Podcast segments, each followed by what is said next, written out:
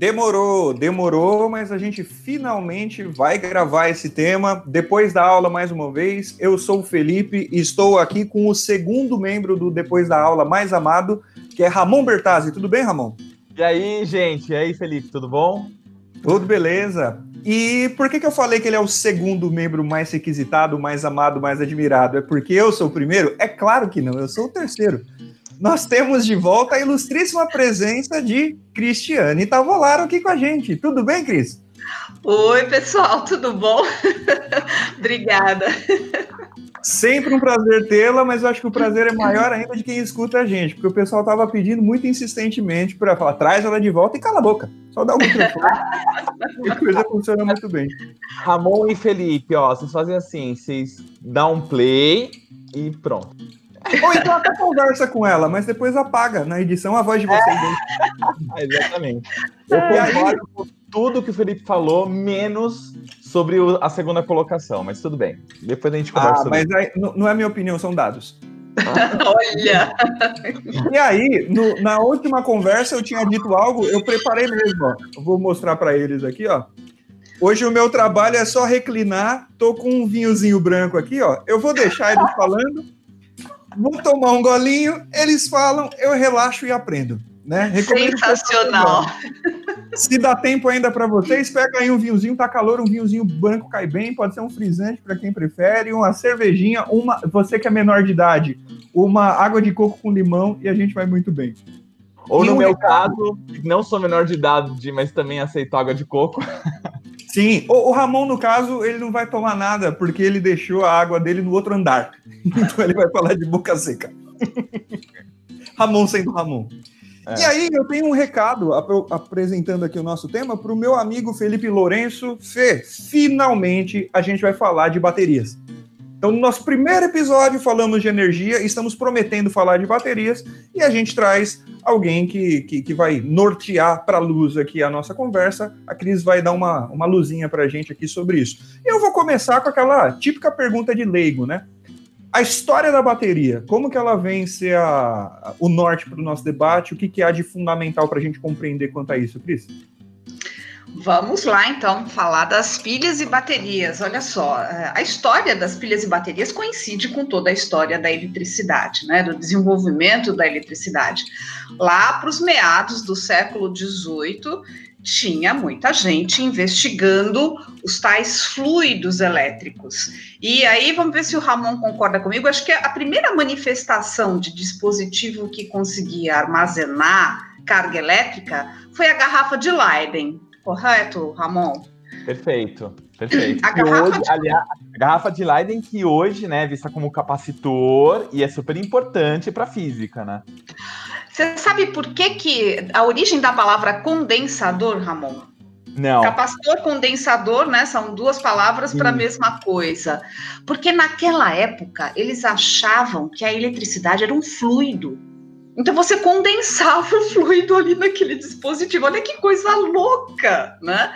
Enfim, esses dispositivos, as garrafas de Leiden, é, eram dispositivos de, de, vidro mesmo, vidro isolante, separava ali os eletrodos, né? As cargas eram obtidas por atrito, né, por exemplo.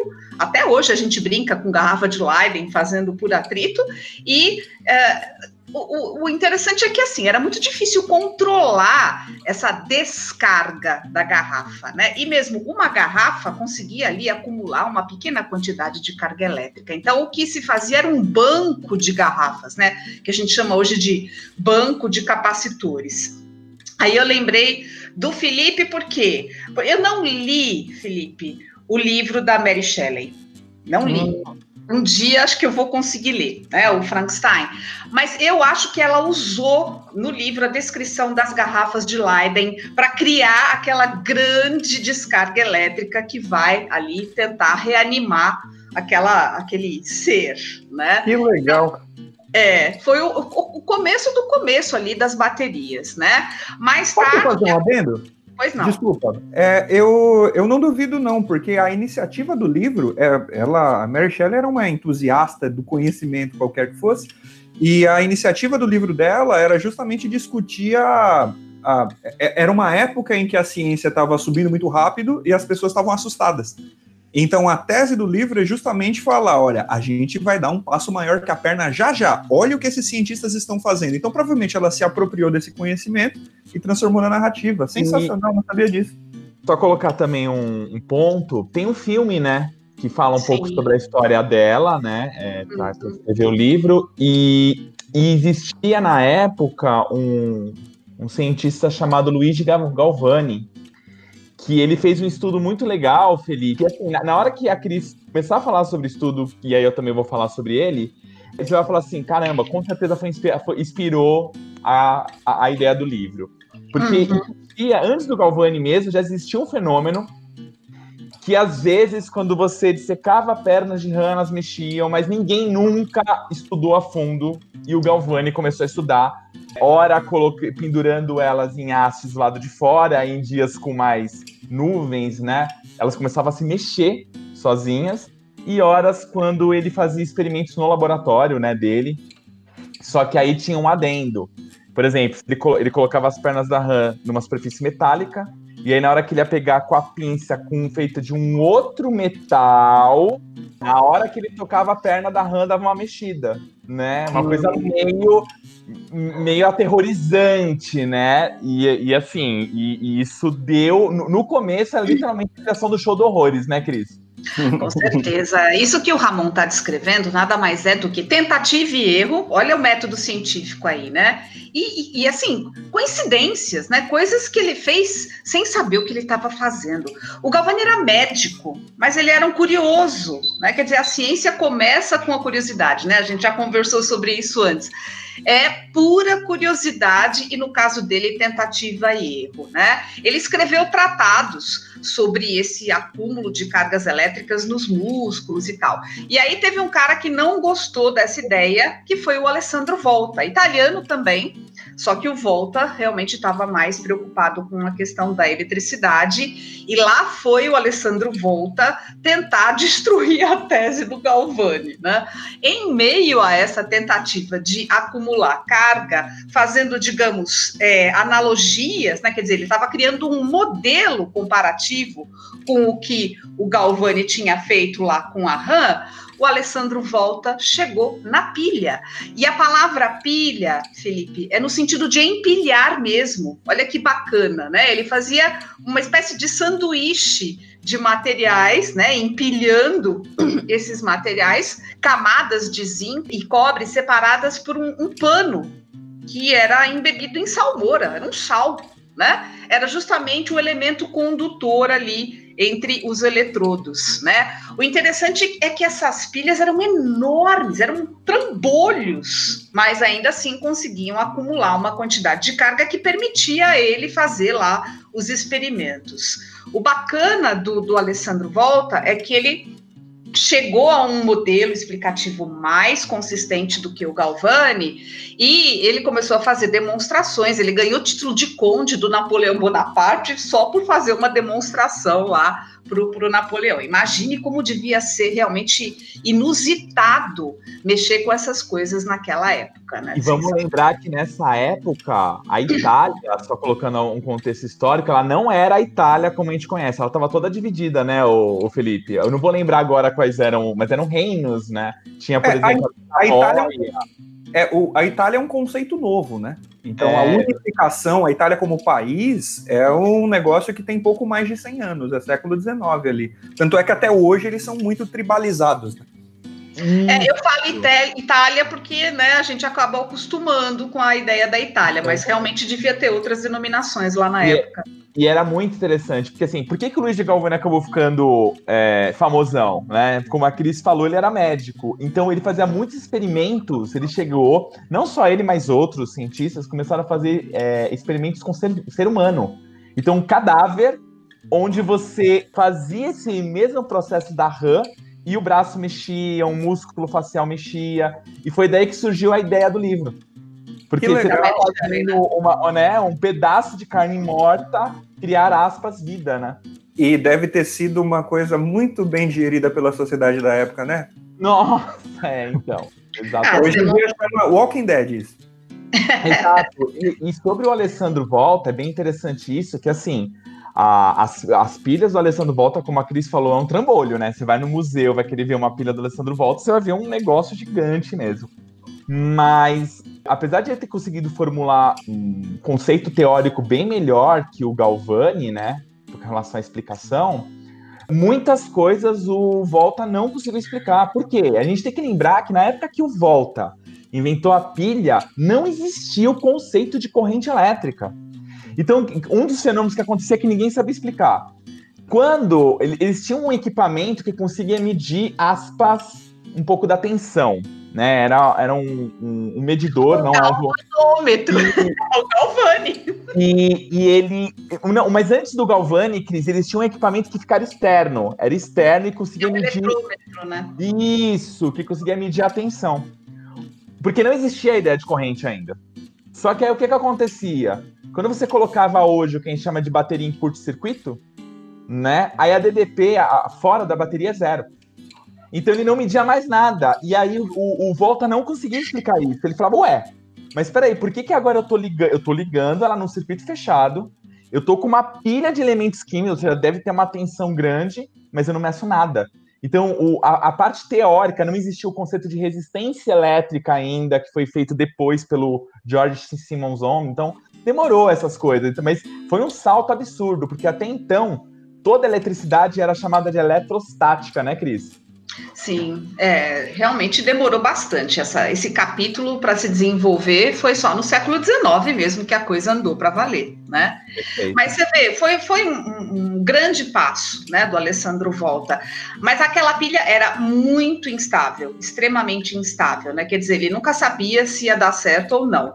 Mais tarde, aí já no século XIX, essa pilha evoluiu para a pilha que a gente conhece um pouco mais, né? Que é a pilha de Daniel, que é uma pilha já cilíndrica, onde ele usa menos camadas de material, né? Ele usa é, sulfato, uh, sulfato de cobre, sulfato de zinco, ou seja, os elementos vão se alternando, vão modificando, quer dizer, a química da coisa está evoluindo e reduzindo tamanho, melhorando estabilidade e mais quantidade de carga elétrica. O legal da pilha de Daniel é que, como você tem menos camadas, dá para fazer o rocambole.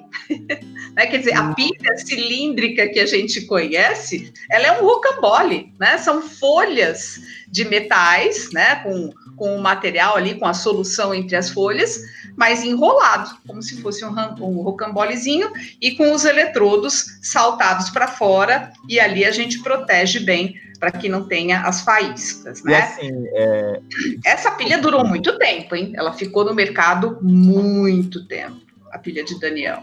E Diga. assim, é, a gente, vamos deixar isso bem claro, né, Cris? Nem eu, nem a Cris somos químicos, né? Nós uhum. somos físicos. Mas então, só por cima, assim, para a gente poder dar uma contextualizada, né? Ah, mas como que é gerada essa tensão na pilha? Você vai precisar de dois, a, a, a Cris falou dos eletrodos, né? Então, você tem dois elementos químicos. Um que vai oxidar, que no termo químico significa doar elétron, Isso. e outro que vai reduzir, vai receber elétrons. Você fala, tá, mas por que, que eu tenho pilhas de 1 volt e meio, baterias de 9 volts, baterias de 3 volts? Como funciona esse negócio? Como que eu gero tensão? Existem duas formas.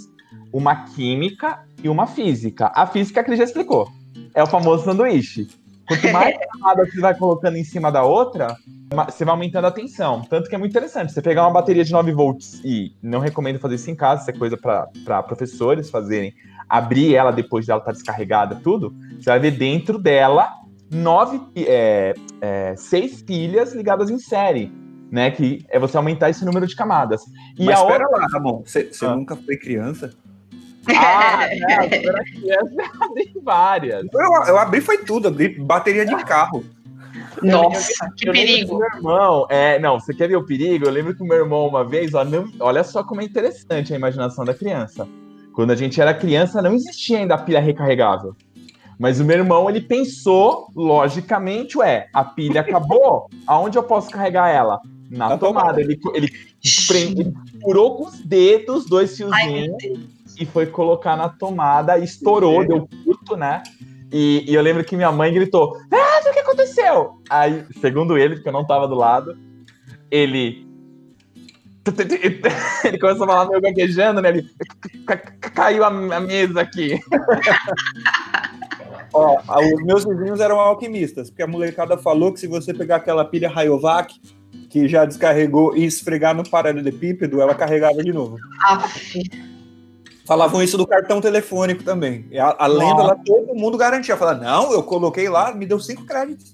Pronto, o Felipe acabou de, de dar um, um, uma brecha para um podcast que a gente pode falar sobre mitos, né? Isso, Mas, nesse, mas, nesse não é mas mito, colocar não, vida na geladeira não é mito, não, hein? Pode. Não, não.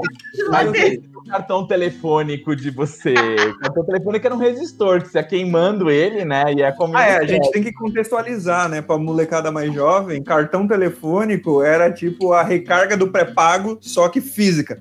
Então você ia num telefone público, enfiava lá e você tinha créditos para usar. Mas não é, não é lenda não, Ramon, porque o Kleberson garantiu que ganhou cinco créditos e o Kleberson não mente.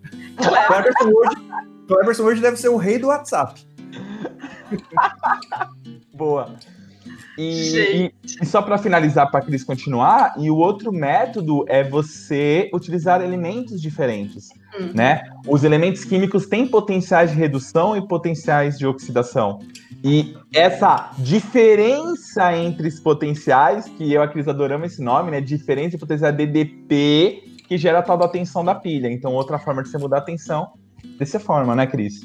Bom, basicamente o Ramon já deu a receita, porque o que, que aconteceu com a evolução das pilhas e baterias? Basicamente, o que a gente tem feito é mudar esses materiais e mudar o encapsulamento, né? Isso é uma coisa importante que a gente vai precisar comentar aqui. Acho que logo depois, Ramon, veio as baterias de chumbo, né? E aí complicou tudo, Felipe, porque o chumbo é tóxico, extremamente tóxico, né? E a bateria de chumbo é, é, o mesmo esquema, né? Sempre a mesma coisa, os dois metaizinhos, na, o ácido ali no meio. No caso, o ácido sulfúrico complicou mais ainda.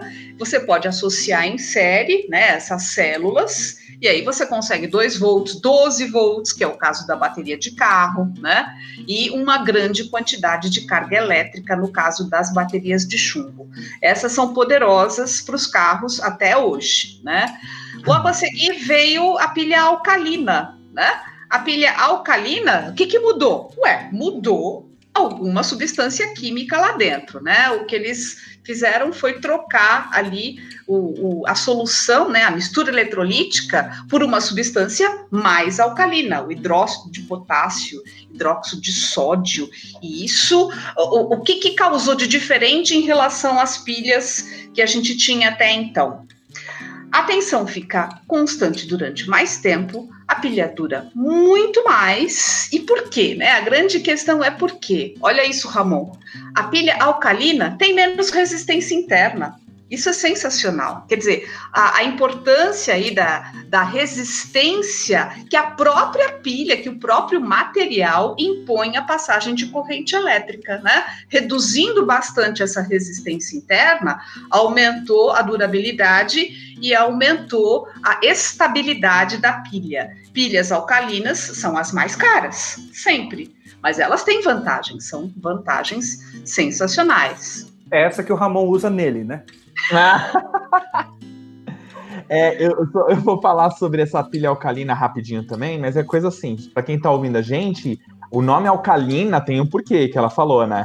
E alcalina é a mesma coisa que você fala um, um, de base, né? Quando a gente fala em química, a gente divide os materiais em ácidos e bases.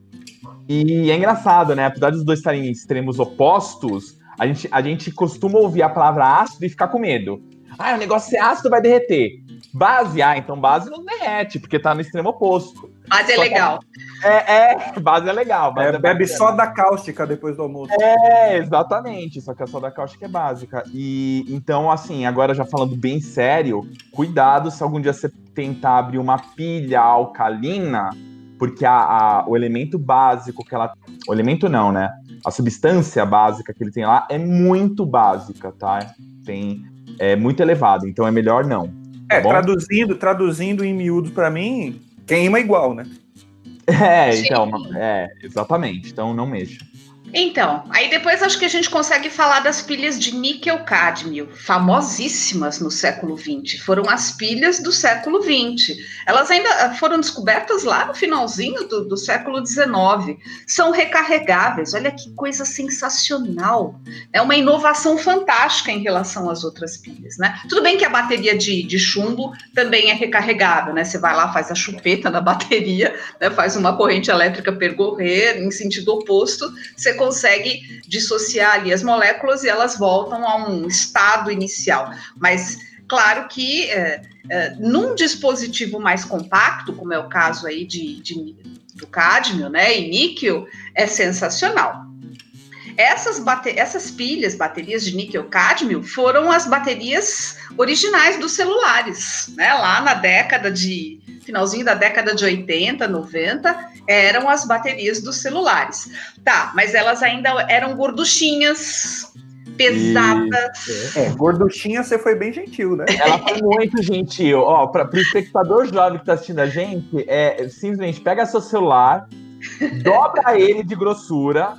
Mais até. Isso era bateria, só isso era bateria. É. Então, Não, tanto é que o, o, apelido do celular era tijolão. Tijolão, é. Eu tive tijolão. Ah, também. Então. É, mas e... eu, tive, eu tive tijolão em 2005. Isso é muito louco, né? Porque é, é, impressionante como evoluiu rápido, né, Cris, depois. Impressionante. E ainda tinha um outro problema nessa bateria, que era aquele efeito memória, né? Quer dizer, ela recarregava, mas ela não voltava à tensão máxima. Então, conforme você ia usando a bateria, ela ia chegando num estágio em que você não conseguia usar mais, tinha que trocar a bateria. Durante o tempo que você tinha o celular, você trocava aí duas, três vezes a bateria, porque ela ficava horrível, né? Eu posso dizer, por exemplo, que ela não consegue atingir a quantidade de carga máxima que ela atingia quando eu comprei, né? Correto, exatamente. É. Quer dizer, não dava para reverter totalmente, né? O, a, a, a, junção da a reação ali, né? Era isso, que o povo, era isso que o povo apelidava de bateria viciada, né? Sim, Perfeito. é o efeito memória, exatamente, bateria viciada. E aí chegamos na coqueluche, né? Tudo bem que a gente não, não falou de todas, tem outras aí, né, pelo caminho, mas acho que essas são as mais comuns, as mais usadas. A bateria de íon lítio foi descoberta em 1970. Lítio é alcalino, Olha só que interessante, né? A gente continua falando de, de materiais alcalinos. Rendeu um prêmio Nobel. Eu não sei se ele era químico ou se era físico, era um japonês. Rendeu um prêmio Nobel para o cara que descobriu essa bateria. Tá, quais são as vantagens do lítio em relação, por exemplo, ao níquel-cádmio que a gente estava falando agora há pouco, principalmente pensando em celular, por exemplo? O lítio é extremamente leve. Ele é ele permite que você obtenha a mesma quantidade de carga num espaço muito menor, né? Quer dizer, você consegue comprimir, fazer uma bateria fininha. Enfim, só isso já foi uma super evolução do ponto de vista de dispositivo sem fio, que você tem que carregar de um lado para o outro. O peso do dispositivo diminuiu drasticamente. Fora isso, o lítio é, tem mais potência eletroquímica, tá certo? Ou seja, ele produz mais densidade de carga, né? Não tenha dúvida quanto a isso. Mas a sensação que eu tenho é que, num primeiro momento, o mais legal foi essa questão do compacto, né? De compactar a bateria e permitir criar dispositivos mais leves. É... O lítio. Pois não, pode falar. Não, não, é só pra. É que assim, como o Felipe falou, aliás, o apelido tijolão não era só por causa do tamanho também. Era por causa disso que a Cris falou. Você tirava a bateria do celular, o celular ficava leve. Aí você colocava de novo e ficava pesado, exatamente. É, era a diferença entre plástico e metal, né? Você sentia muito nitidamente. Né? Então, mas aí a gente começa a ver é, problemas aí nesse lítio, né? Comparado com, por exemplo, o níquel-cádmio. O lítio não tem o problema do efeito de memória. Isso também é uma super vantagem, né? É considerado uma super vantagem. Mas o lítio é altamente reativo, ele é muito inflamável.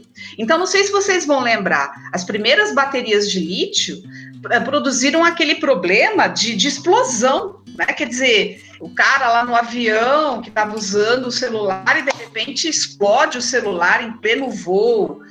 Fizeram leis para impedir que as pessoas usassem o celular perto de postos de combustíveis, porque não se sabia qual seria o comportamento ali da, do dispositivo e existiu o risco de explosão. Tanto é que houve explosão, né?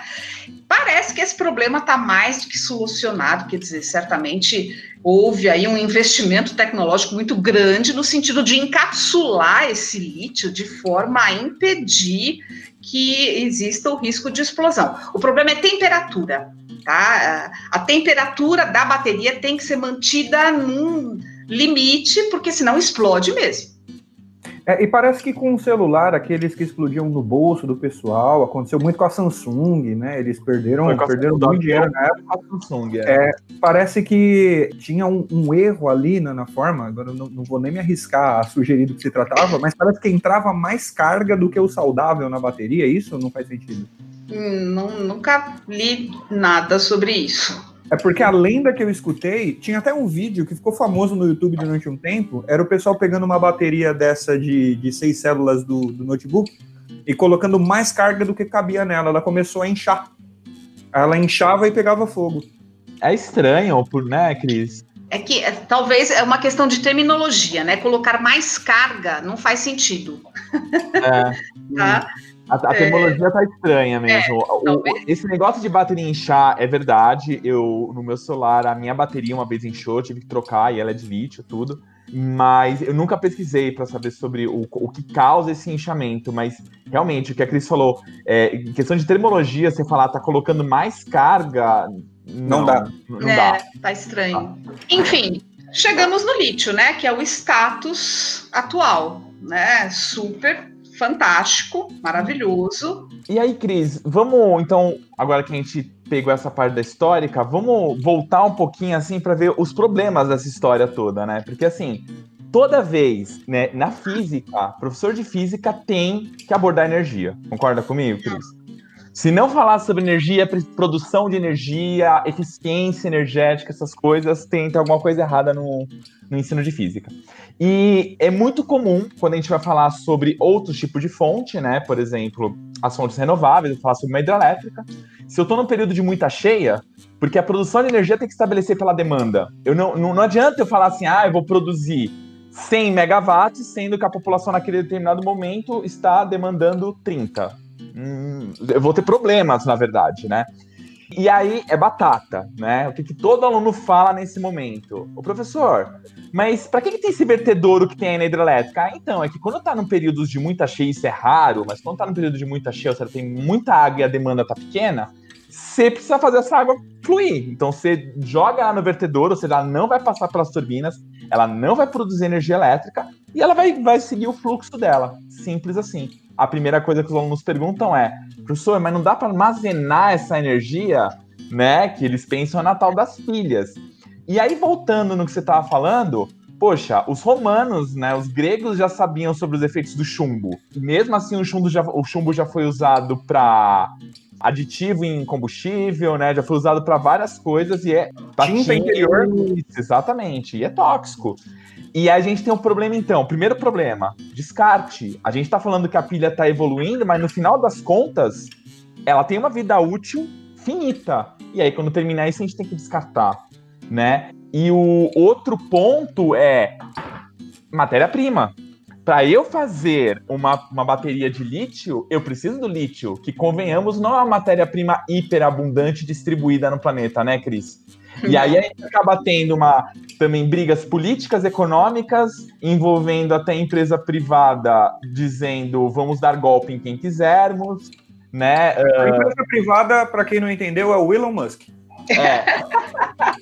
e assim, não querendo falar sobre razão, isso o Felipe discutiria mil vezes melhor que eu, mas é super complexo isso, né? Então a gente tá com agora dois momentos que eu acho que é bem legal você dar o seu parecer. É matéria-prima e descarte. Vamos lá, bastante coisa aí, né? Só voltando naquela questão dos alunos, que é fantástica, né? Quer dizer, quando um aluno pergunta uma coisa dessa, significa que tudo está fazendo sentido, né, Ramon?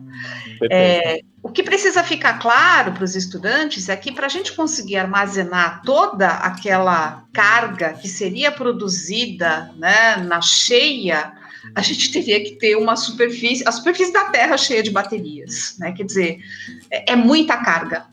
Né, para ser armazenada. A, a, gente ainda não tem uma solução né, para essa possibilidade de acumular toda essa quantidade de carga, mas seria sensacional. Né? Tá. O outro aspecto, demanda versus produção das baterias. As, as baterias elas são mais úteis para a gente nesse momento para os dispositivos móveis. Para os dispositivos fixos, por exemplo, uma casa, né? Então você quer eh, gerenciar a parte energética de uma casa. O que, que a gente faz? Bom, ou a gente usa a hidrelétrica, termoelétrica, infelizmente. Já existem possibilidades né, de, de utilização de energia solar, então as placas solares estão evoluindo, estão melhorando lentamente, mas estão. Né? A gente né, tem aí a chance de, de usar energia solar. Energia eólica também daria conta, né, das casas. São dispositivos fixos, né? A tua geladeira, o teu, a tua televisão, etc. Né? O teu ar-condicionado, importantíssimo, o calor, enfim. Tá, e os dispositivos móveis? Bom, hoje a gente tem muitos celulares. Eu fico espantada quando eu leio, por exemplo, que existem bilhões de celulares distribuídos na Terra. Então, você tem que ter bilhões de baterias, né? E aí o Ramon coloca assim: primeiro a gente tem que extrair esses metais para construir essas baterias todas. Não é só o lítio, eu não sei se a gente conseguiu esclarecer aí, porque o lítio, tá, é um dos elementos mais importantes, mas a bateria tem outros metais ali envolvidos no processo e tem o próprio encapsulamento, que é bastante complexo e que envolve metais e todos eles são tóxicos. Né? Então a gente tem aí um problema sério que é a demanda por todo esse material, essa matéria-prima. Se a gente pensar só no lítio, esquecer um pouquinho os outros materiais, vamos falar mais do lítio porque é o top top, o master blaster do momento, né? O lítio, aparentemente, ele está mais em abundância aqui na América do Sul. Os caras chamam de triângulo, né? Bolívia, Chile, Argentina. Mas parece que a Bolívia tem 80% do lítio todo. Né? E a, a, Bolívia, há algumas décadas, é o, o, paraíso do extrativismo mineral, né? Porque desde para fazer latinha de produto enlatado para o supermercado, o pessoal já vinha aqui nos anos 60, 70, 80. Era o de onde se extraía mais barato, né? Porque a Bolívia há muito tempo é muito pobre. Né? E eu ia perguntar justamente isso, essa, essa atividade mineradora, ela tem tido um impacto ambiental gigantesco há décadas na América do Sul, né? Exatamente isso que a gente precisa conversar. Quer dizer, existem normas e procedimentos corretos para fazer essa extração? Existe. Mas eles são obedecidos? Essas normas são obedecidas? Não, por, por conta, inclusive, de uma demanda mundial. Né? A gente acabou de falar, olha, são bilhões de celulares. Então não adianta você ir lá e extrair devagarinho. Não dá para extrair devagarinho. Precisa extrair e tem que ser rápido. Né? Esse é um, é um problema seríssimo. Como é que esses países gerenciam isso, né? Bolívia, Chile, Argentina. A Argentina está com um problemão em relação a isso também. É muito difícil gerenciar, porque existe uma pressão externa enorme. O mercado externo está exigindo, né? Está lá e está pressionando. E veja, quando a gente fala de mercado, isso implica em emprego. As pessoas precisam de emprego. e num, num momento como a gente está vivendo hoje, o emprego pode ser aquele emprego que você trabalha durante o dia para comer à noite. Ou seja, paga uma miséria. Mas é emprego. Percebe? Era isso que você estava querendo dizer, né, Felipe? Quer dizer, é, é um extrativismo sem regras. É um jogo sem regras. O importante é que o lítio esteja disponível para que as grandes corporações consigam produzir o, o que o mundo demanda, né? Quem é que está preocupado e, e, na hora de comprar o celular, como é que o lítio foi extraído? Ninguém faz essa pergunta. Você está querendo chegar lá e comprar o teu celular maravilhoso, sensacional, o mais leve possível. Pe pegando essa parte aí do, do extrativismo, né? Então você está falando de impacto social, grandes impactos sociais, porque realmente é, é trabalhos completamente salubres, está falando de impactos ambientais enormes, né? Que o controle correto não é feito, como você vai fazer essa extração, que impacto você vai trazer. E, e como o Felipe está falando, a disputa comercial relacionada a isso, e você também, né? É uma disputa muito grande, todo mundo vai querer um pouco do lítio. A galera adora falar, é, teve alguém aí que adorou falar sobre o nióbio. Meu, dá uma aplicação tecnológica para o nióbio, que aí sim todo mundo vai querer. Você entendeu? Ele, ele, ele dá para produzir felicidade com ele. Dá para produzir bijuteria, hein? É. Ah, para menina. Um brinquinho, um brinquinho para menina. Gente. Exatamente. Mas, então, mas ó, fazendo uma pergunta séria aqui, eu acho que a gente esqueceu de um outro aspecto e eu de verdade não entendi completamente isso. É, é muito hoje menos difícil, né? Mas a, a, em muitos lugares ainda é muito difícil você achar um ecoponto legal para descarte desses materiais. E eu sei que ele é reaproveitável. Ele é reaproveitável e reaproveitado. Mas ainda assim tem muito lixo dessas baterias que a gente simplesmente joga na natureza, não? Sim. Sim, é, existem normas para descarte. Agora, quem é que conhece as normas? Eu não faço é, ideia. Pois é. Por exemplo, é. no caso das pilhas, você pode levar nos mercados. Os mercados todos, eles têm que aceitar as pilhas, a, as pilhas descarregadas para você descartar. Eu tenho aqui uma garrafinha PET, vai jogando as pilhas, uma garrafinha de 600. Quando chega no certo nível, a gente joga no mercado. Mas, mas tem uma bateria de notebook, por exemplo. Então, é isso que eu ia falar. Mas... baterias. É.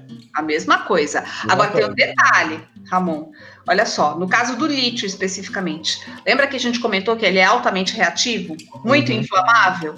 Então, uh, você faz o descarte, tudo bem. O que, que a empresa vai fazer com todo esse material que foi descartado corretamente? Você levou lá no lugar certo. Tá, eles vão ter que acumular isso em algum lugar antes da possível reciclagem. Como é que se acumula um negócio que é altamente inflamável? Tem outro conjunto de normas. É um processo caríssimo. Você tem que embalar isso numa areia isolante que impeça a possibilidade de faíscas elétricas ali, residuais que possam existir entre as baterias. Se saltar uma faísca ali, explode tudo. Vira Líbano. Então, olha o custo disso. O custo é altíssimo, porque você tem que acumular corretamente essas baterias. Aí vem o próximo passo, que a gente precisa comentar bastante aqui. Vamos reciclar essa coisa agora. Né? Como é que você faz para reciclar essas baterias todas ou mesmo as pilhas? Você tem que abrir, tá certo? Separar os materiais, tá? Tem que ter técnica para isso, tem que ter norma, tem que ter tecnologia adequada, porque novamente você está mexendo com materiais tóxicos, altamente inflamáveis. Então você não vai fazer isso com a mão. Você tem que ter equipamento sofisticado. E se a gente parar para pensar no futuro, vamos falar um pouquinho de futuro agora, que é uma coisa que eu gosto bastante, né? A gente está vivendo um momento assim, vamos falar do Elon Musk. Carros elétricos, eles precisam existir, gente. Por que, que eles precisam existir? Porque a gente está vivendo um momento de aquecimento global que, segundo a teoria mais vigente, é causado pela, pelo combustível fóssil, tá certo? Ou grande parte pelo combustível fóssil. Tá, como é que a gente vai controlar esse aquecimento global? Tem que reduzir, então, o uso do combustível fóssil. Como é que a gente faz isso? Bom, vamos reduzir, então, o número de carros que fazem combustão interna utilizando esse combustível fóssil. Tem que ter carro elétrico. Maravilhoso! Sensacional! Eu tô louca para ter o meu carro elétrico. Vai demorar muito, porque o custo é altíssimo, mas em algum momento eu vou conseguir ter um carro elétrico, né? Todo mundo vai ter que ter. Eu tô falando de 20, 30, 40 anos. Ao longo desse tempo, toda a frota vai ser trocada. Toda ok? Já existe plano para isso. Mas a questão é, as baterias, ótimo, né? Então as baterias é, dos carros elétricos são baterias de lítio, maravilhosas, sensacionais. E como é que daqui mais 50 anos a gente vai enxergar esse mundo que não tem mais aquecimento global por combustível fóssil, mas tem um mundo intoxicado de lítio? Tá certo? Porque como é que a gente vai descartar tudo isso e conseguir gerenciar né, o, o, a reciclagem desse lítio todo? Vamos conseguir? Cadê o plano? Eu não vejo ninguém falar sobre isso. Quando o plástico foi criado, né, que foi visto como uma solução para você era barato, né? Então não quebrava, então você tinha uma embalagem que era barata, não quebrava e nossa, revolução tudo. É, exatamente, antisséptico perfeito, solução perfeita. As pessoas viam muita vantagem que o plástico trazia, mas não vinha desvantagem com relação ao descarte e assim por diante. É a mesma coisa com relação ao carro elétrico. A primeira coisa que eu falo sobre o, o carro elétrico é, se bem que isso já está mudando bastante no mundo. Mas enfim, mas é uma coisa que tem que voltar a chamar atenção. Não adianta você falar que o carro é elétrico e a eletricidade vier de uma usina de carvão. É. Você diz para carregar a bateria, né? É, isso, exatamente. Se você tá, tá o carro elétrico, precisa carregar a bateria, tudo bem. De onde vai provir essa eletricidade? Ah, vai vir de usinas termoelétricas que queimam combustível fóssil. Cara. É pior não. do que a gasolina, né? É, então assim, acaba sendo um marketing é, pensando no, no, no futuro, tudo, às vezes, ainda mais dessas empresas, né? Então a empresa do carro fala, não, porque o meu carro é ecologicamente correto. Mas peraí, nego. Você tá, você se importa da onde vem essa energia? Você se importa para onde vai ser descartada a sua bateria quando ela não for mais utilizável? Seria a mesma pergunta, né, que se poderia fazer. Você se importa onde vai parar a sua garrafa PET depois que você Isso, exatamente. Isso então, assim, anos atrás, né? Assim, eu me, me arrisco a fazer uma pergunta que eu não sei se é muito difícil responder, mas entre um carro, aliás, um não, né? Entre uma frota de carros elétricos e uma frota de carros com combustão interna a etanol, o que, que é menos impactante? De é carros elétricos? Ah, é uma ótima pergunta, é difícil de responder. Porque assim, é, eu, ia, eu ia até piorar a pergunta depois, porque a gente pode imaginar que o etanol queima não vai ter o impacto de queima de combustível fóssil. Só que para plantar milho, cana, esse tipo de coisa, você esteriliza um ecossistema. Exatamente. É, não tem problema também, Felipe. A, a, a gente, a, o pessoal fala, isso um químico com certeza teria que estar tá aqui para falar melhor. É. Mas o etanol, ele tem um calor de combustão menor que o da gasolina. Então você tem que queimar mais etanol também, entendeu? Pra... Por isso que, né? É aquela velha história. Como que eu sei quando eu vou no posto se vale mais a pena comprar gasolina ou, ou, ou etanol? Não é só a questão do preço. Você tem que fazer uma continha lá que leve em consideração ao calor de combustão do, do, do, etanol, do etanol, ou seja, a energia liberada por ele. Então, não adianta nada você pensar no etanol como, ah, ele polui menos, mas eu tenho que queimar mais. E ainda tem a parte da produção. E tem outro problema, ele, ele danifica mais né, o, o cilindro de combustão, porque o poder ah, de explosão dele é maior. é maior. Então, em algum momento, você vai descartar aquela peça do cilindro do carro também. Também. E, e ainda tem e, e tem os agravantes, porque assim, a gente fala também sobre a produção do ecossistemas, né, com relação ao etanol da cana-de-açúcar. Mas a gente não, não, não, não extrai gasolina a gente extrai petróleo para refinar queima muito né? Também é, ah, é, muita poluição que vem na refinação do petróleo. Então, é, assim, se você já passou em Santo André, você já sentiu aquele cheirinho gostoso de como se refina petróleo, né? É, exatamente. Então, agora, quando se fala no carro elétrico, então a primeira coisa que eu penso é modificação da matriz energética. A gente tem que repensar a matriz energética. E todas elas causam impacto, né? Se algum aluno meu estiver assistindo, ele sabe que, meu, quando eu vou falar sobre usinas elétricas, e a Cris com certeza também faz isso. Uhum. Eu, eu sempre concordo. Gente, a gente causa impacto a todo momento. É, o fato de a gente falar assim, nossa, os painéis fotovoltaicos são uma solução melhor. É, mas se você acha que ela é milagrosa, não. Tem impacto. tem impactos gigantescos, porque você tem que produzir o, o silício puro e para produzir você tem que queimar carvão. E nesse caso tem que queimar carvão mesmo, porque e é uma tem a extração do silício. Tem a, própria extração do silício. silício. É, então, então, toda vez que você entrar em coisa de queima, reações químicas muitas vezes precisam da queima. E toda vez que você vai falar de reação química, que você precisa de um material, você precisa de extração desse material. E essas coisas causam muito impactos, impactos sociais e ambientais. É, e assim, se a gente puder dar dois exemplos para ficar claro isso, é, a gente pode pensar em Brumadinho, uma extração irresponsável pode gerar um, uma tragédia mais rápida e mais evidente, ou então você pensar nos 33 mineiros do Chile presos lá no buraco, então aí você tem um impacto que se não é ambiental é humano. Isso. Né? Gente vai ser perdido assim também. É, mas não existe pra gente. Inevitavelmente a gente acaba chegando numa fossa nos nossos papos aqui.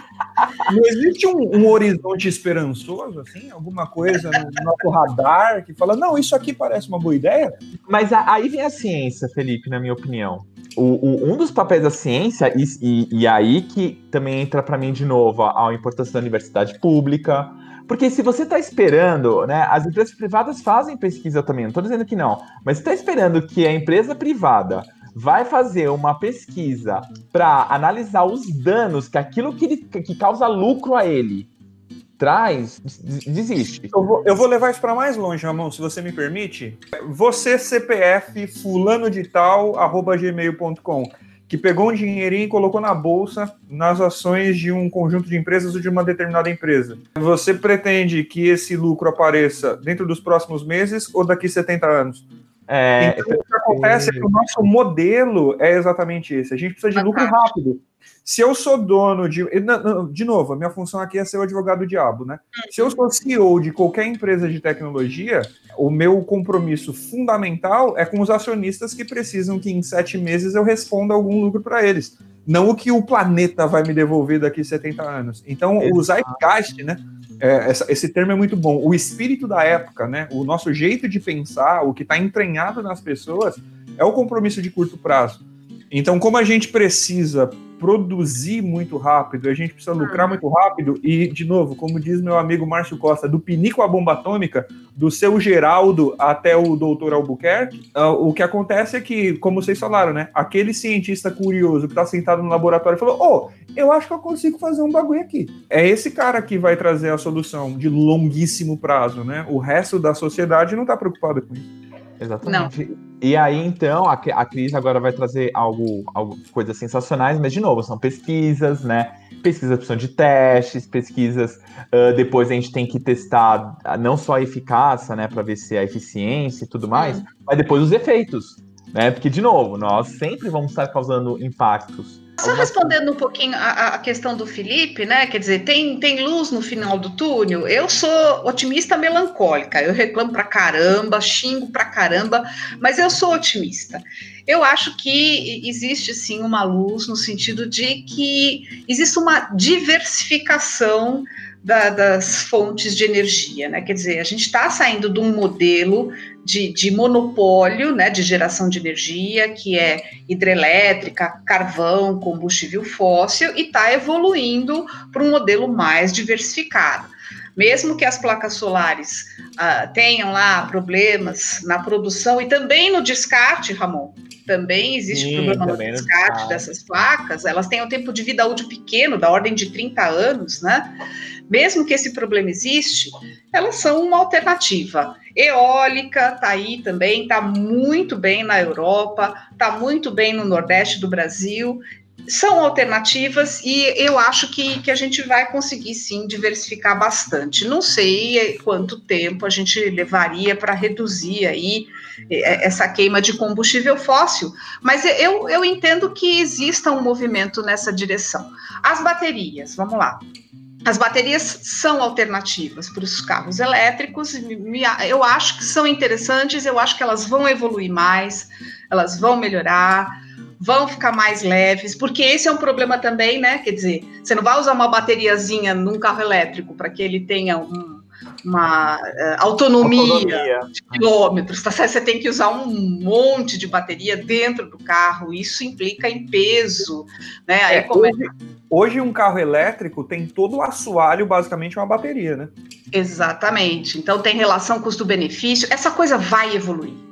Eu também não sei te dizer em que ritmo, mas ela vai evoluir. Isso é um, é um voto de confiança que eu dou, em, em, função até das pesquisas que acontecem lá com o Elon Musk. Ele também não é burro, tá certo? Ele sabe que é interessante baixar o preço desses carros, porque eu não tenho a menor condição de comprar um carro desses nem daqui 50 anos, tá certo? O preço vai ter que baixar muito, e isso implica em muita pesquisa, certo? Infelizmente, né, tem esse aspecto da extração lá do lítio que é extremamente complexo e depois o problema da reciclagem desse lítio, que eu quero insistir bastante. Como é que a gente resolve esse problema, Felipe? Tentando ainda responder a tua pergunta. A sociedade civil tem que se mobilizar. Ou seja, ela tem que exigir dos governos um plano tá certo? Um plano de, recicla de, reciclagem para o futuro. Como é que vai ser essa coisa lá no futuro, no momento em que os carros começarem a ser trocados para valer, né? Não exatamente agora, mas daqui uns 20 anos, acho que a gente vai ter muito carro elétrico na rua, tá certo? E aí tem que ter um plano para isso. Eu não vejo mobilização nessa direção e tem que ser a sociedade civil, não tem jeito. A gente tem que ir lá na escola, Ramon, né, mobilizar a garotada no sentido de que essa garotada exija né, que os governos se mobilizem e criem leis, criem dispositivos para regularizar todo esse aspecto futuro. Né? É, esse, esse, futuro é interessante isso, né? Daqui a pouco a gente vai começar a ver vídeos da Alemanha que já tem um plano que ah, em 20 anos é, o Ramon, você não sei se você se lembra de um joguinho que a gente tinha, chamava F0, que era uma ficção científica loucona. Para quem não conhece o jogo, é basicamente um jogo de corrida e o carro funciona assim: ele tem um, uma vida útil, digamos assim, em que você pode despejar mais potência nele, mas ela gasta. E aí o seu carro vai quebrar. Então, para você recarregar essa vida útil para o carro não quebrar, você vai para o cantinho da pista, nos cantos estratégicos, e ele era recarregado. Existe um esporte chamado Fórmula E, que é um, basicamente uma Fórmula 1, são carros de corrida, o Felipe Massa está lá, por exemplo, e são todos motores elétricos, o barulho do carro parece um secador de cabelo, e o piloto faz exatamente isso. É, o carro recarrega por indução. Então ele tenta ultrapassar, aí ele gasta mais energia. Aí acaba a energia, ele joga para o canto da pista e recarrega. Só que para ele jogar para o canto da pista, ele perde tempo. É, e aí é a estratégia do esporte. A Alemanha vai ter isso no meio da rua vai ter tipo a nossa faixa de ônibus no canto, o carro vai jogar aqui para a direita, aí ele recarrega a bateria dele e volta para o meio. Ficção científica na nossa, na nossa infância, a Alemanha, daqui a pouco você tem vídeo disso, passando na televisão e tudo mais. Esse plano é factível. Se a gente está falando do, desse plano para dinâmica social do uso desse, desse material, é muito mais fácil a gente fazer um plano do, do descarte, da poluição e assim por diante. São políticas públicas, né, Felipe? Exatamente. E, e aquilo que. E assim, a Cris, foi legal a Cris comentar sobre isso, porque volta em um outro episódio que a gente comentou muito sobre a importância da mobilização, né? Uhum. A cidadania, né? Isso, cidadania, exatamente. Mas cidadania implica em ter o conhecimento. Né? Quer dizer, o cidadão, ele tem que fazer a aquisição, ele tem que incorporar esse conhecimento todo para conseguir se mobilizar e exigir das autoridades, né? Esse é o nosso problema, pensando em Brasil, né? Saindo um pouquinho da Alemanha, maravilhosa, sensacional, eu acho que lá rola tudo de bom. Nosso problema aqui é que a sociedade, né, o cidadão, ele não tem o conhecimento para conseguir exigir do governo, né, um, uma tomada de decisão mais científica, né? Mas ainda respondendo à pergunta do Ramon, né? E as novidades, e as possibilidades em relação às baterias, enfim, o que está acontecendo na universidade, né? E quando eu falo universidade pública, não só no Brasil, isso está acontecendo no mundo inteiro. As pessoas não estão paradas, gente. O cientista não está parado, tá certo? O, o cientista ele não está é, feliz com a bateria de lítio. Isso não existe, tá certo? Os caras vão ficar cutucando lá e vão ficar buscando alternativas viáveis ou não. Isso é ciência básica. Certo? Não importa se não é viável. E, e essa questão da viabilidade, ela está muito relacionada, inclusive, com design, né? Então, por exemplo, uma bateria que, que existe agora, que está top, top, top, Master Blaster, tem bastante coisa saindo na mídia, que são supercapacitores, né? A gente falou de capacitor lá no comecinho, vamos falar agora de novo. Esses supercapacitores, eles estão sendo desenvolvidos ainda como ciência básica, né? É protótipo ainda. Tá, mas ainda é um bitolão, uma coisa, né, que não tem ainda como ser acoplada aos dispositivos. Então, não, não vai chegar no mercado. Ainda não, demora para chegar no mercado. Por quê? Porque depois que os cientistas chegarem à conclusão de que ela tem uh, uma eficiência adequada, ainda tem que passar por todo o processo de design. Né? Tem, tem, tem que ter um desenho adequado. Aí isso vai para teste, as pessoas vão pegar o negócio e falar, nossa, que lindo. Ou então, ai, que coisa feia, não quero isso. Se é feio, não quero, já era, lindinhos. Não vai para o mercado. Se o, mercado, se, se o marketing rejeitar, pode ser maravilhoso, sensacional. Se o marketing rejeitar, não vai para o mercado. A gente está vivendo num mundo visual, tem que ser bonito. Além de útil, além de ecológico, além de Master Blaster ambiental, tem que ser bacana, tem que ser cool, entendeu? Porque senão não vende. E se não vende, dane-se. tá certo? Não vende, pronto, acabou. Perfeito. Vocês viram que tem uma censura implícita ali, né? É. Perfeito. Precisou do pi.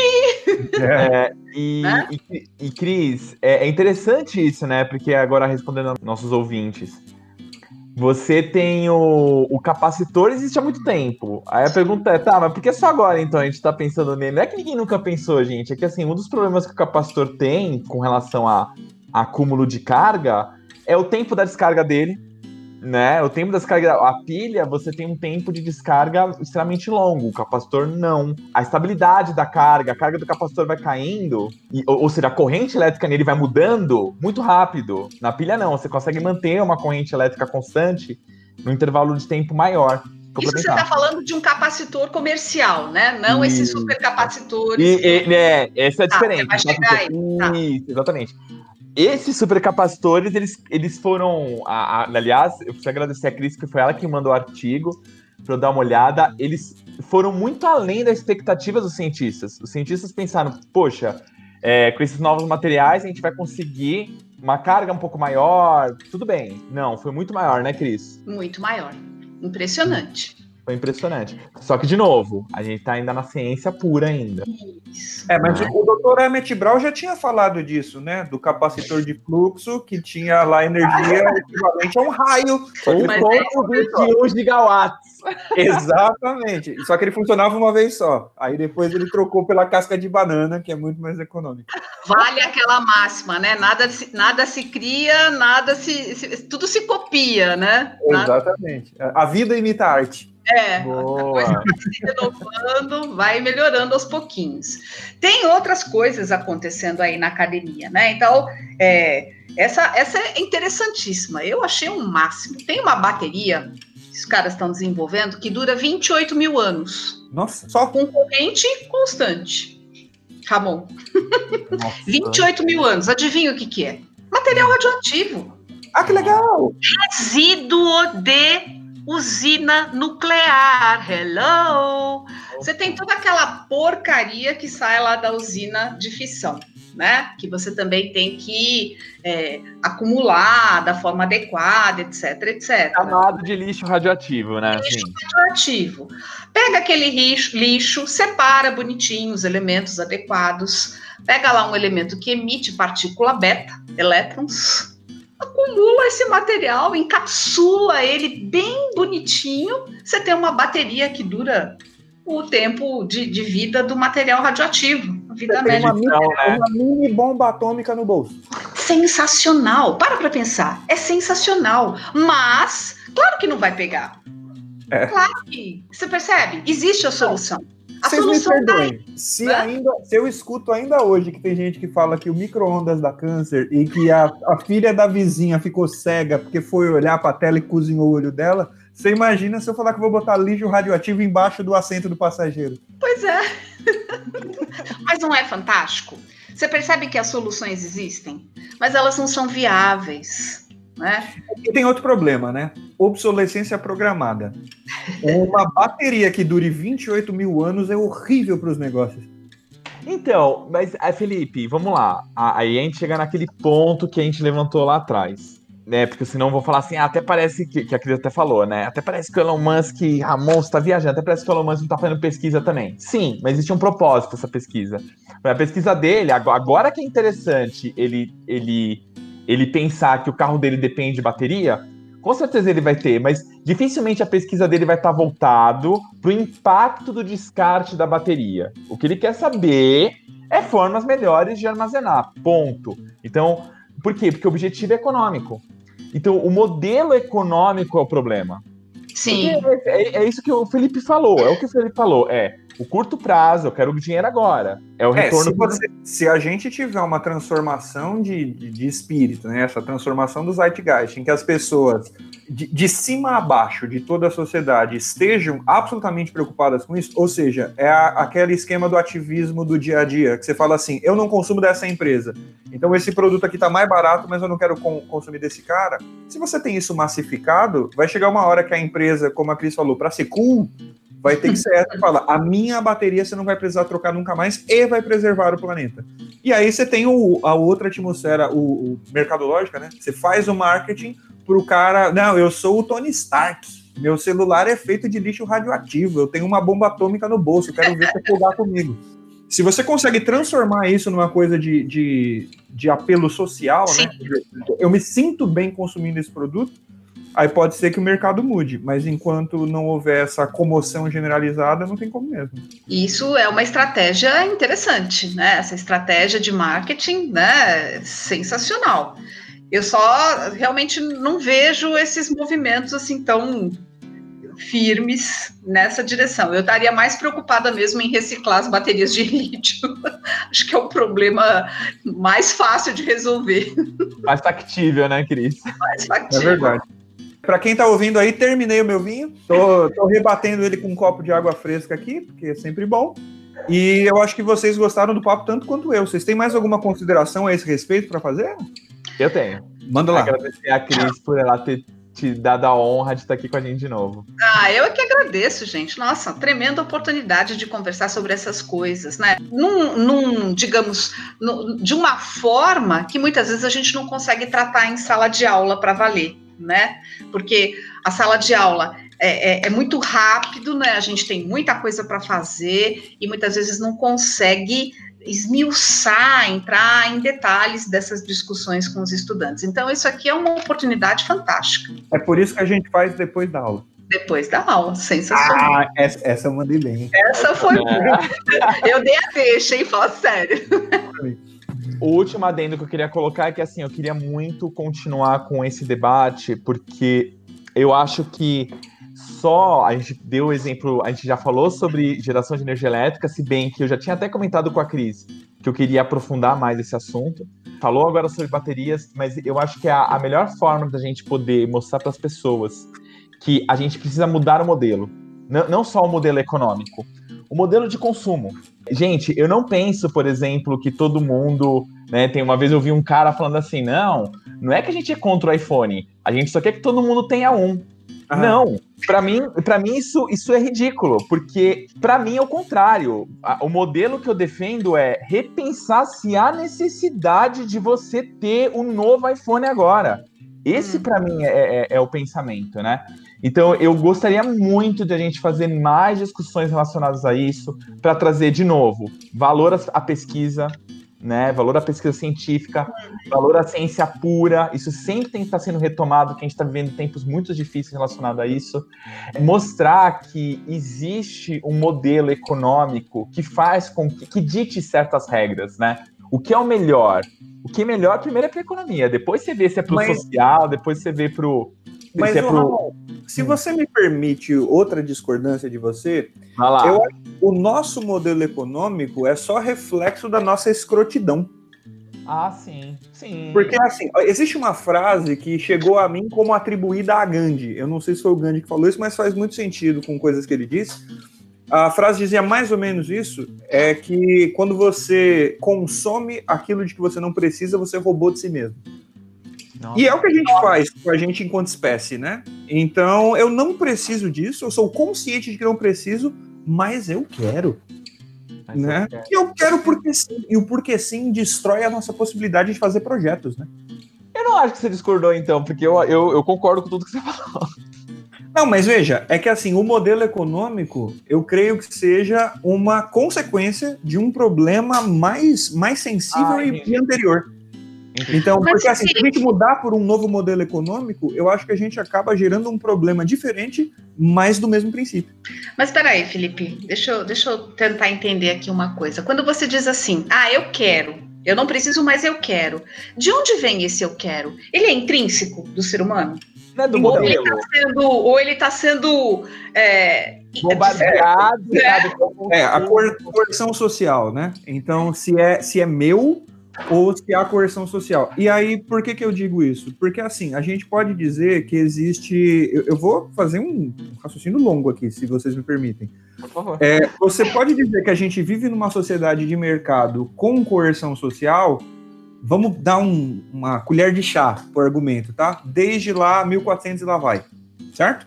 Para falar a verdade, você só tem isso do final do século XIX para cá. Mas vamos, pelo bem do argumento, dizer que desde o mercantilismo europeu você já tem isso.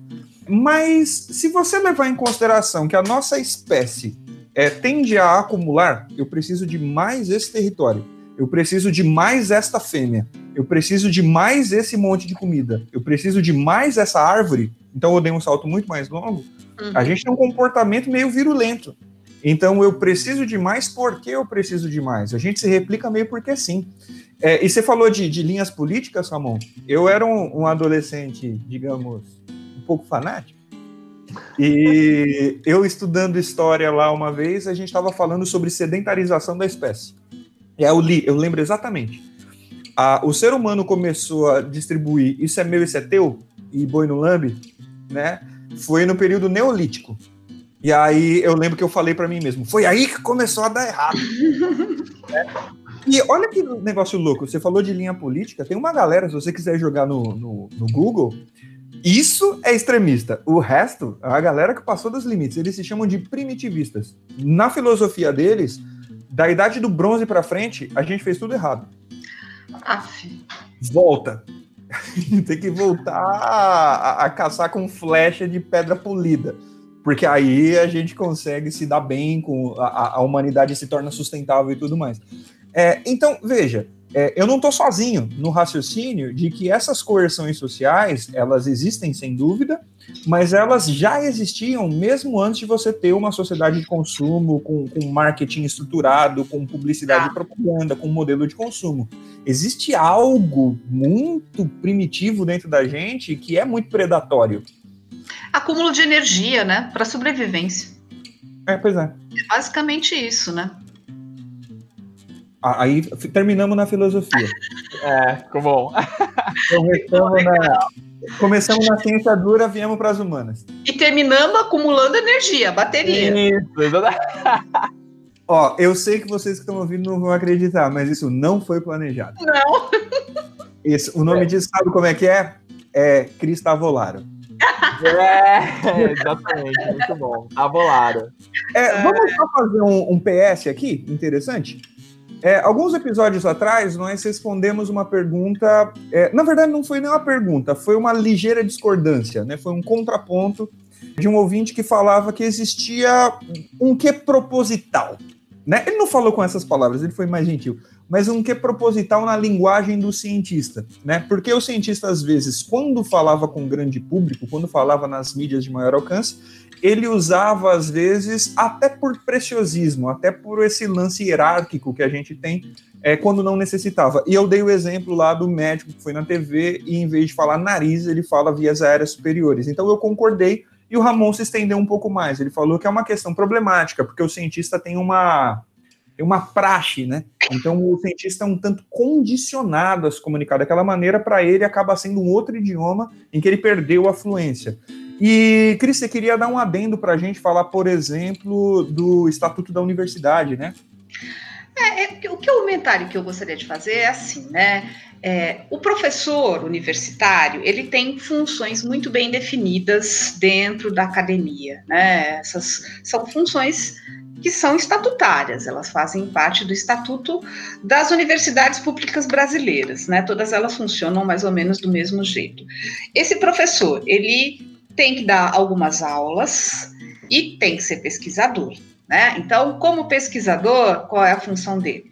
Ele pode começar né, numa pesquisa simples, vai evoluindo, ele pode virar líder de grupo de pesquisa, enfim. Né? Para chegar a líder de grupo de pesquisa, ele tem que, uh, digamos, prestar contas para os departamentos, né, de que ele está fazendo uh, pesquisa para valer, né? Como é que o cientista presta contas?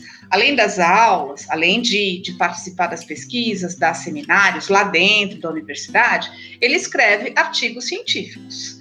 É uma coisa que a gente comentou, inclusive, da outra vez. Esses artigos científicos são publicados em revistas muito específicas. E esses artigos, eles, dentro da, da classificação do professor no departamento dele, tem pontuação.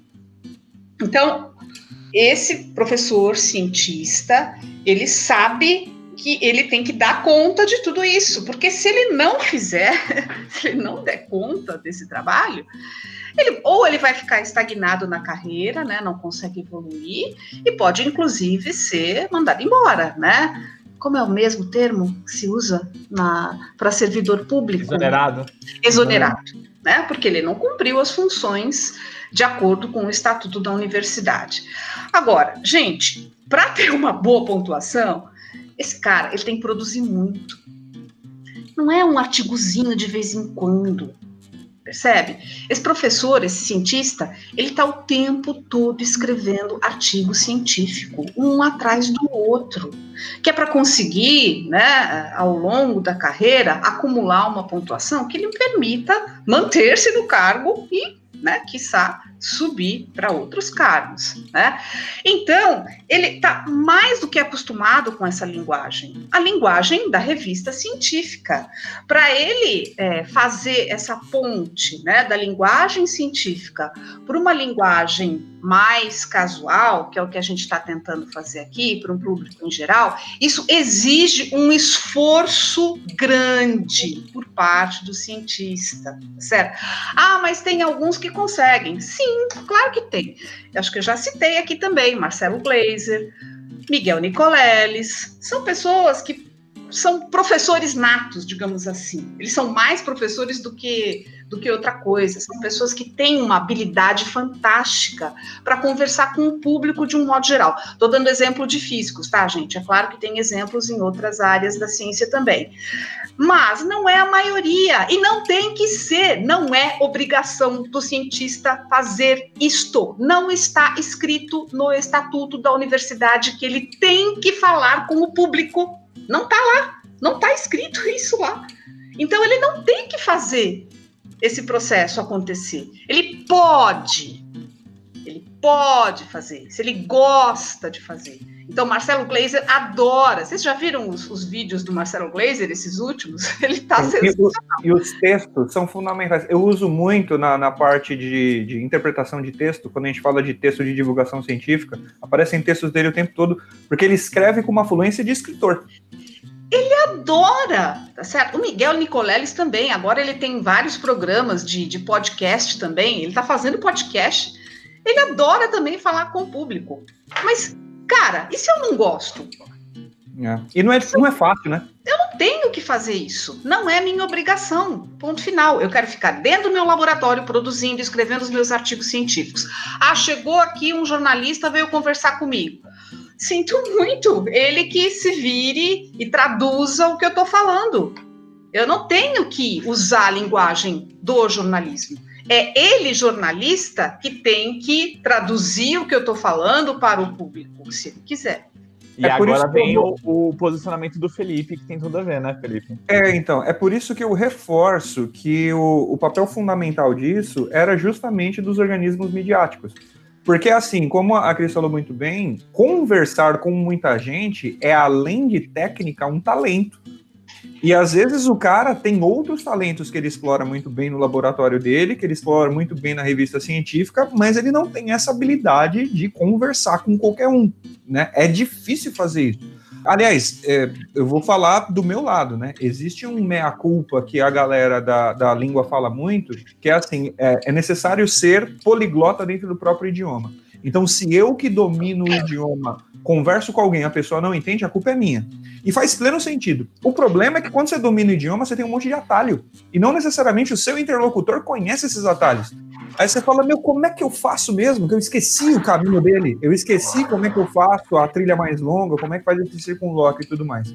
Então, um jornal nacional da vida, né, uma grande mídia, tal como tem lá o seu jornalista especialista em política, um outro jornalista especialista em economia, que, bem ou mal, tenta traduzir esses conceitos em uma linguagem mais objetiva para o grande público, tinha que ter nesses organismos alguém preparado para lidar com essa linguagem científica e trazer também para o grande público.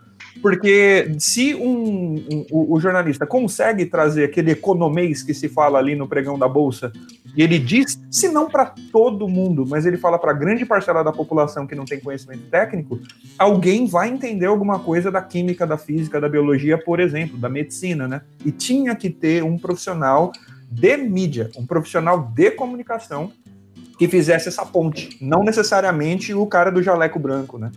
Perfeito. É o jornalista científico. Muito bem. É isso mesmo. Muito, muito bom, gente. É sempre sensacional. Cris, muito obrigado mais uma vez. Sempre um prazer te receber. Você abrilhanta aqui o nosso papo. Muito informativo. Eu que não tinha esse conhecimento, saio daqui uma, um, um pouquinho menos ignorante. eu agradeço e, e, digo o mesmo, porque eu aprendo conversando com vocês. E, e vou mais, vou dizer assim, eu estou testando e aprimorando a minha habilidade de conversar com as pessoas né, leigas, tá certo? É uma coisa que eu gosto, mas que nem todo cientista tem que fazer. Muito bom. Cris, muito obrigado por tudo. Esperamos uma próxima oportunidade aqui com a gente de novo, que é sempre uma honra. E nos vemos em breve, né? Nos vemos, logo, logo, mesmo que à distância. É, exatamente. Valeu, Felipe, muito obrigado. Obrigado, gente, Ramon. Obrigada. Nós é que agradecemos, Cris. Pessoal que acompanha a gente até agora, muito obrigado de novo pela atenção de vocês. De novo, se tiverem algum comentário, alguma pergunta, quiserem reforçar algum desses pontos, Instagram, é arroba, underline depois da aula. Qualquer coisinha que vocês tenham a, a tocar no assunto, a gente volta a conversar aqui em breve. Até mais, pessoal. Abraço, gente. Tchau, tchau.